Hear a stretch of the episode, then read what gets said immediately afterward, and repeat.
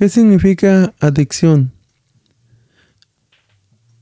Hábitos de conductas peligrosas o de consumo de determinados productos de los que no se puede prescindir o resulta muy difícil hacerlo. Bienvenidos a una tarde con Dios.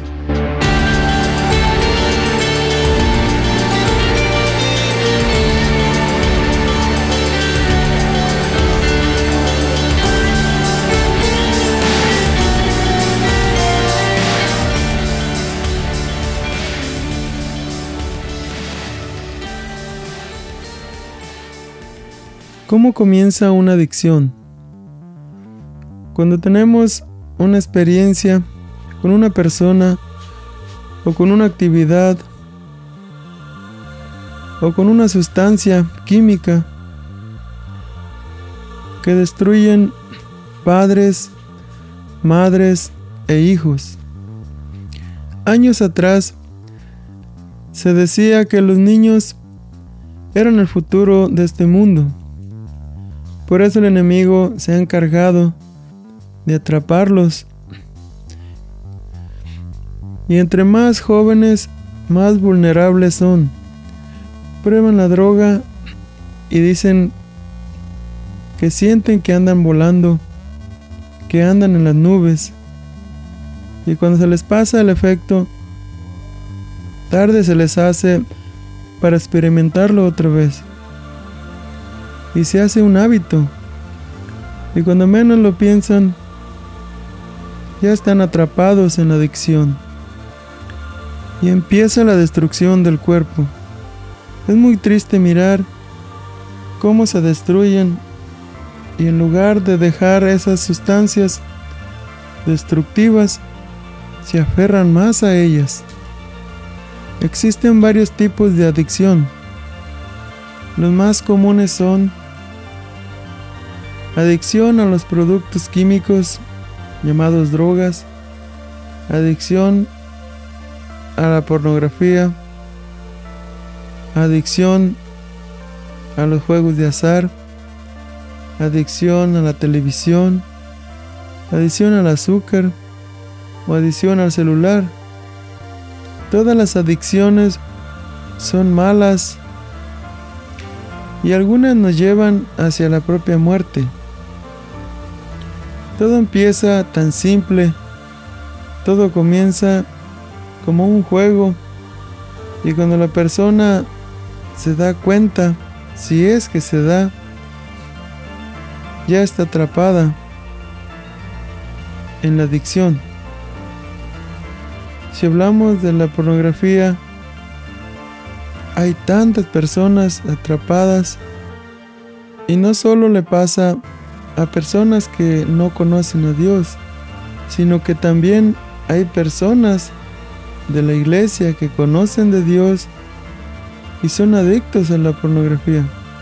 Así es que cristianos o no cristianos, nadie está a salvo de las tentaciones. Todo ser humano será tentado de una forma u otra y cada uno será responsable de sus decisiones y muchos caerán en la adicción. Si hablamos de las si hablamos de las drogas, ¿cuánta gente hay adicta? Muchos caen en la droga porque les tocó vivir un doloroso pasado en su niñez o tal vez fueron víctimas de un abuso o víctimas de maltrato. Muchos crecen con muy baja autoestima. Otros se dejan llevar por los amigos o por los que reparten droga. Y hay tanta gente también adictas a las medicinas recetadas. Y si hablamos de la tecnología, ¿cuánta gente se pasa horas y horas frente al televisor? Dejan de ver la televisión y siguen con el celular, checando su face, sus redes sociales. Y si hablamos de los juegos de azar, ¿cuánta gente pierde su dinero, tarde se les hace que llegue el fin de semana para ir a gastarse lo que ganó en la semana. Pierden su dinero y se consuelan diciendo, el que no arriesga no gana. Y si hablamos de los cigarrillos, ¿cuánta gente no puede dejar el cigarro? ¿Cuántos están adictos también al alcohol? En mi juventud, que hace, uy, hace tiempo, ¿eh? probé los cigarros, pero no les encontré ningún beneficio. Y lo peor que escuchaba, que se pudrían los dientes y que el humo se iba a los pulmones. Eso no era bueno. Después probé las bebidas alcohólicas. Me emborraché tres veces. Y mi madre es testigo de ello. Me descubría porque para llegar a mi casa tenía que pasar por el patio de su casa. Y yo sentía vergüenza. Y yo me decía a mí mismo, ¿por qué dejo que esto me pase? Aparte de que hace uno el ridículo, al siguiente día se siente el cuerpo re mal. Y no volví a hacerlo. Yo no conocía a Dios, pero estoy seguro que Él me dio la fuerza de voluntad para decirle no al cigarro, para decirle no al alcohol, porque a veces no tienes ni siquiera que comprarlo. A veces con quien te juntas te lo ofrecen y cae uno en la trampa. Dios siempre nos muestra nuestros errores, pero se nos hace fácil decir, no pasa nada. El vicio a mí no me controla, no me domina. Yo lo dejo cuando yo quiera. Ese es un engaño. Entre más pronto te alejes de las drogas, de los vicios, mejor. Antes que crezcan las raíces, porque entonces nos dominará y cuando nos domina, somos sus esclavos. Y cuando nos esclaviza, perdemos nuestra libertad quedamos atados, encadenados. Pregúntale a un adicto si quiere ser libre y va a contestar que sí, pero va a decir no puedo. Han perdido su libre albedrío. Dios nos hizo libres con un libre albedrío para que tomemos nuestra propia decisión amarlo a Él como nuestro Dios y Salvador, obedecerlo a Él o obedecer a las adicciones. Tenemos que entender que a quien obedecemos, ese es nuestro Dios. Nacimos para obedecer a Dios, servirle y adorarlo, pero Él no nos obligará. La pregunta es, ¿A quién sirves? ¿A quién amas? ¿A quién obedeces? ¿A Dios nuestro Señor? ¿O a la droga? ¿A las adicciones? ¿A los cigarros? ¿Al alcohol? ¿A la pornografía? ¿A la tecnología?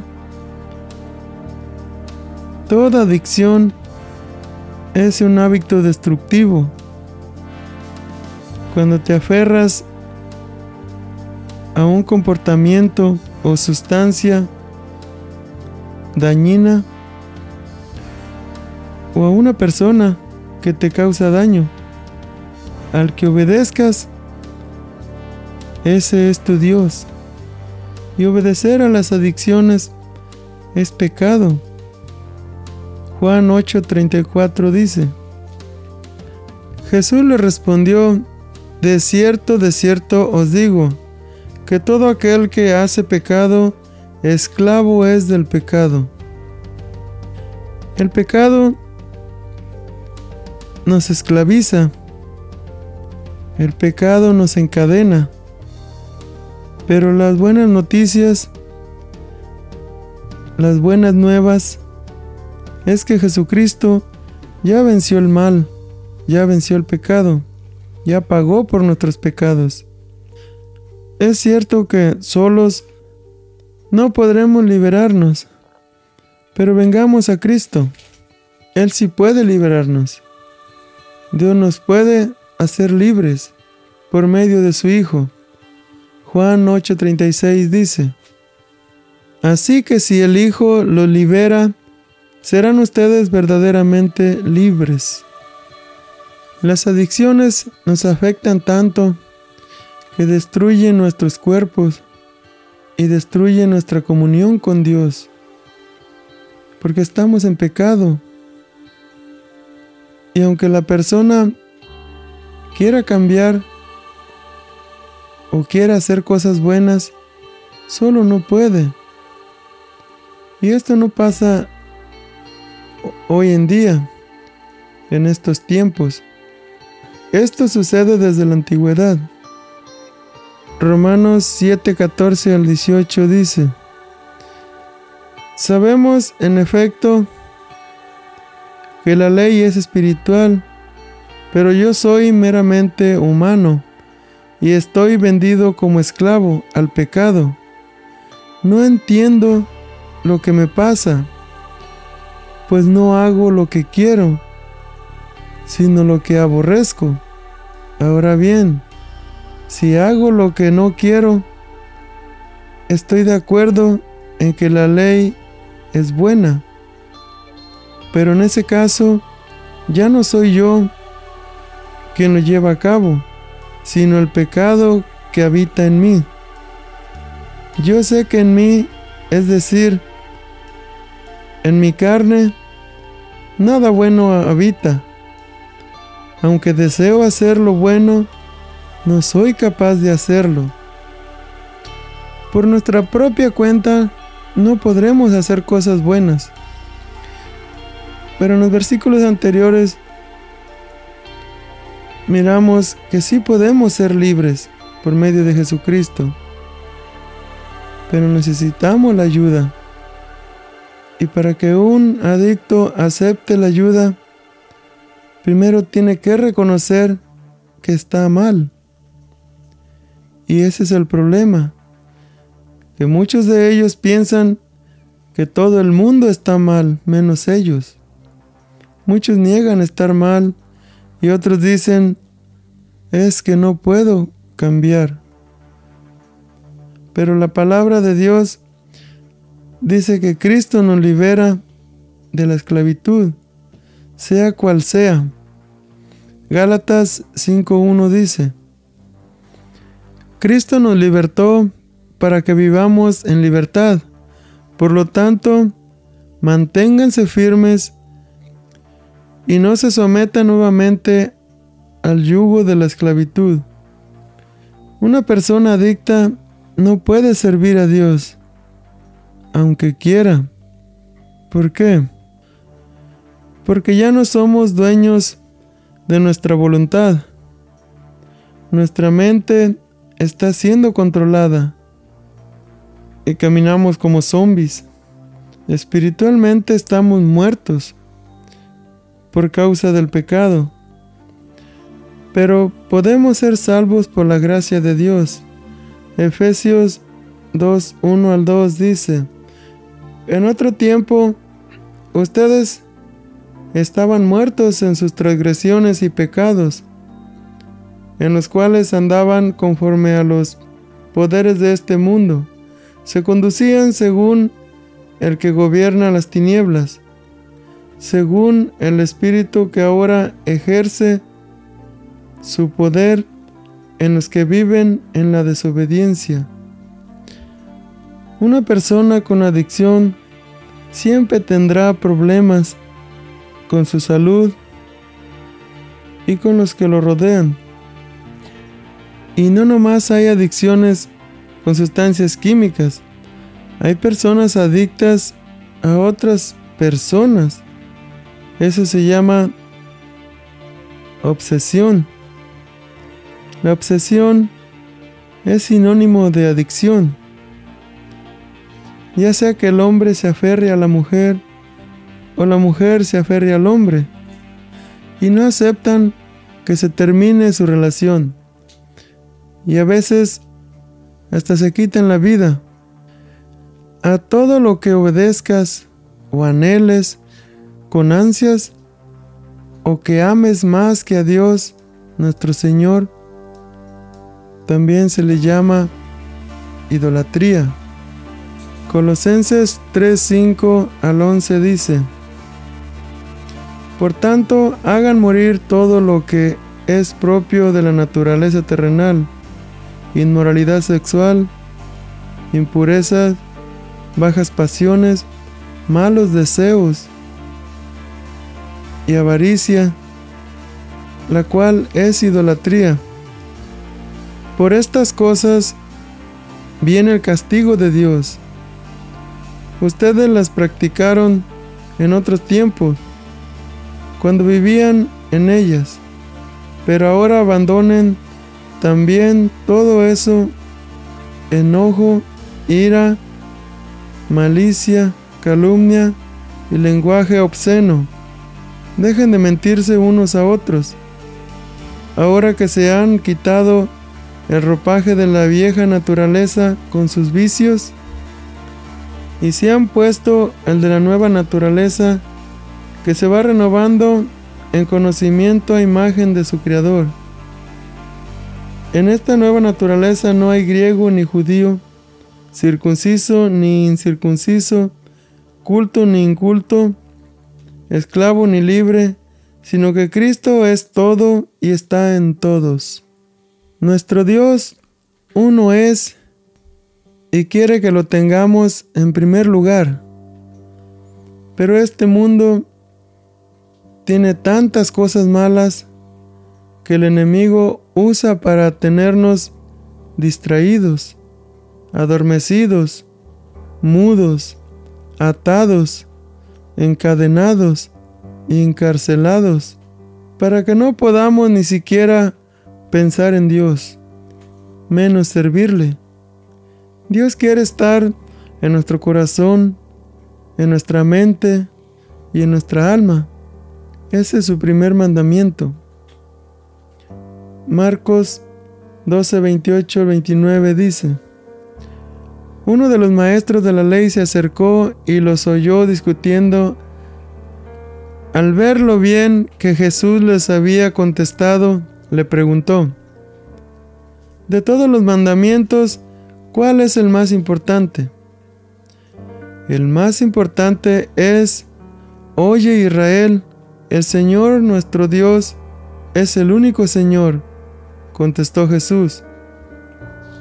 Ama al Señor tu Dios con todo tu corazón, con toda tu alma, con toda tu mente y con todas tus fuerzas.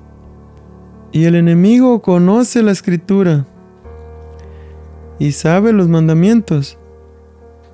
Por eso se encarga de que no podamos cumplirlos, desenfocándonos desviándonos con los vicios que ofrece este mundo, nos anula nuestro autocontrol, nuestro dominio propio, nos aleja de Dios y muchos quedan atados a la adicción. Pero nunca es tarde para recapacitar. Dios nos ofrece libertad.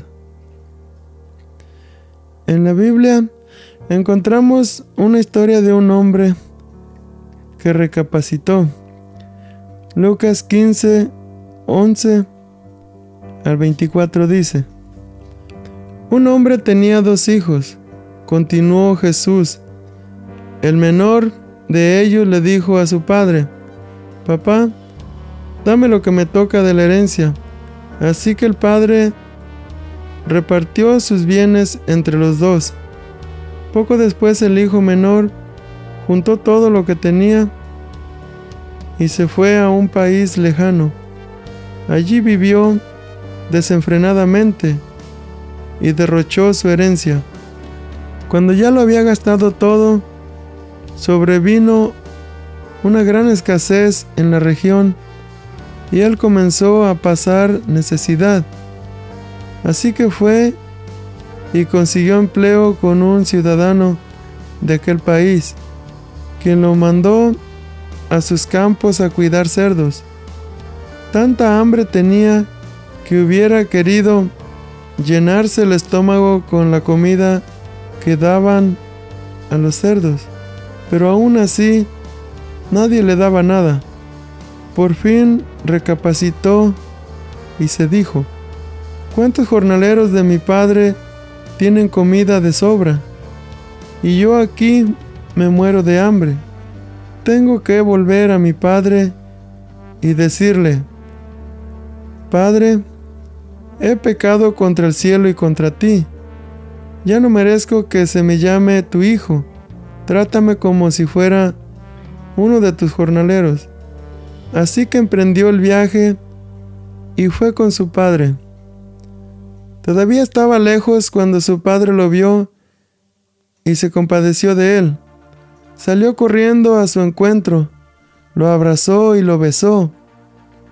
El joven le dijo, Padre, he pecado contra el cielo y contra ti, ya no merezco que se me llame tu hijo.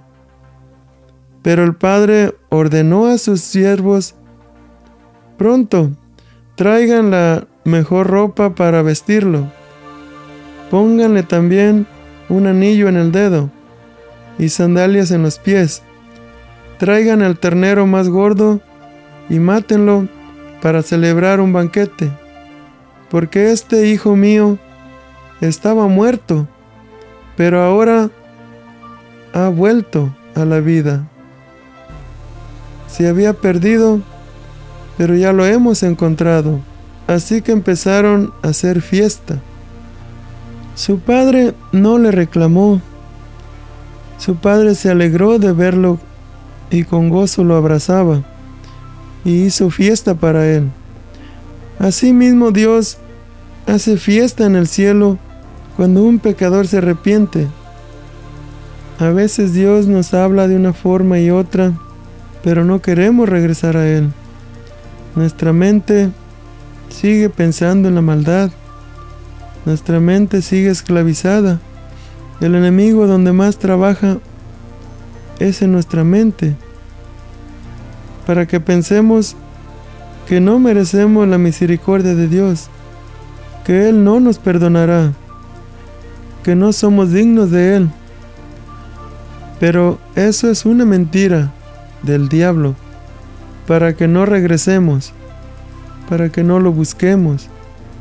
Pero Dios siempre está allí, con los brazos abiertos, esperando pacientemente que se llegue ese día, que su hijo o que su hija se arrepienta y regrese, que deje ese camino equivocado no importa en qué camino de pecado estés, Dios quiere que regreses. Él quiere perdonarte. No creas que tu pecado no tiene perdón. Si estás atado al pasado, Dios nos hace libres. Porque precisamente Él a eso vino, para darnos libertad. Lucas 4:18 dice, El Espíritu del Señor está sobre mí por cuanto me ha ungido para anunciar buenas nuevas a los pobres. Me ha enviado a proclamar libertad a los cautivos y a dar vista a los ciegos, a poner en libertad a los oprimidos. Podemos ser perdonados podemos ser libres. Cristo murió por nuestros pecados, por nuestra libertad. No lo despreciemos, solo ríndete a Él, reconoce tus errores y arrepiéntete y pídele ayuda. Sé que Él te hará libre. Él puede cortar esas cadenas del pasado Él puede ayudarte a dejar cualquier vicio, cualquier adicción. No podemos seguir obedeciendo a los deseos de nuestro cuerpo, porque no podemos servir a Dios y al pecado. Si obedecemos al pecado, seremos esclavos del pecado. ¿No es mejor ser esclavos de la justicia? Romanos 6, 16 al 18 dice, ¿acaso no saben ustedes que cuando se entregan a alguien para obedecerlo, son esclavos de aquel a quien obedecen? Claro que lo son, ya sea del pecado que lleva a la muerte o de la obediencia que lleva a la justicia. Pero gracias a Dios que aunque antes eran esclavos del pecado, ya se han sometido de corazón a la enseñanza que les fue transmitida. En efecto, habiendo sido liberados del pecado, ahora son ustedes esclavos de la justicia. Y Romanos 8, 6 al 8 dice, la mentalidad pecaminosa es muerte, mientras que la mentalidad que proviene del Espíritu es vida y paz. La mentalidad pecaminosa es enemiga de Dios, pues no se somete a la ley de Dios, ni es capaz de hacerlo. Los que viven según la naturaleza pecaminosa no pueden agradar a Dios. Es una lucha constante contra el pecado. Cuidemos a nuestros hijos, guiándolos por el buen camino para que no caigan en adicciones. Pidámosle a Dios discernimiento para entender que lo que el enemigo quiere hacer con las adicciones es destruir nuestros cuerpos, porque sabe que es el templo del Espíritu Santo y nuestra tarea es cuidar nuestro cuerpo que Dios nos ha prestado. Primera de Corintios 6, 19 al 20 dice, ¿acaso no saben que su cuerpo es templo del Espíritu Santo, quien está en ustedes y al que han recibido de parte de Dios? Ustedes no son sus propios dueños, fueron comprados por un precio, por tanto, honren con su cuerpo a Dios. Pidámosle a Dios que nos ayude, que nos confronte con el pecado, porque muchas veces pecamos conscientemente y a veces inconscientemente. Que Dios nos confronte para saber en qué área estamos fallando. Porque a veces no queremos reconocerlo. Confesemos nuestros pecados arrepentidos a Dios. Tienes que perdonar para que Dios te perdone. Incluso debemos perdonarnos a nosotros mismos, dejar de culparnos y menos culpar a Dios de todo lo que nos pasa. Tenemos que decidir ser libres, desechando todo sentimiento de culpa. Tenemos que renunciar a todo pecado y cerrar toda puerta que le hemos abierto al enemigo para que entre y nos gobierne. Mejor dejemos que el Espíritu Santo nos vaya transformando día a día hasta quedar libres. Y recuerda, no importa en la adicción en que estés, ten fe en Dios. Él te ayudará. Para Él no hay nada imposible. Solo cree en Él. Aférrate a Él. Con Él todo se puede. Filipenses 4:13 dice, Todo lo puedo en Cristo que me fortalece. Solo Dios nos hace libres de toda atadura, libres del pecado.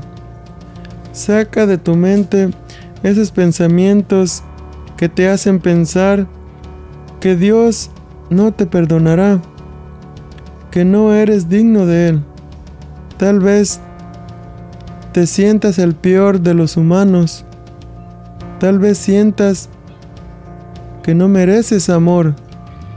Tal vez piensas que no vales nada. Pero te equivocas. Para Dios, todos valemos lo mismo.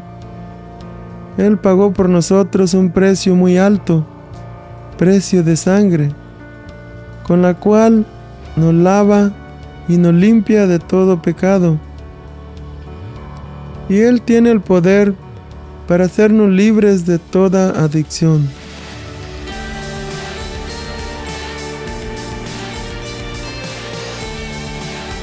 Una tarde con Dios es una producción por Fred Romero. La voz de hoy fue Manuel Romero. Música original por Fred Romero. Visita nuestro canal de YouTube, Verdad Superior, o visita nuestro sitio verdadsuperior.com para más información sobre el mundo espiritual. El proverbio de hoy.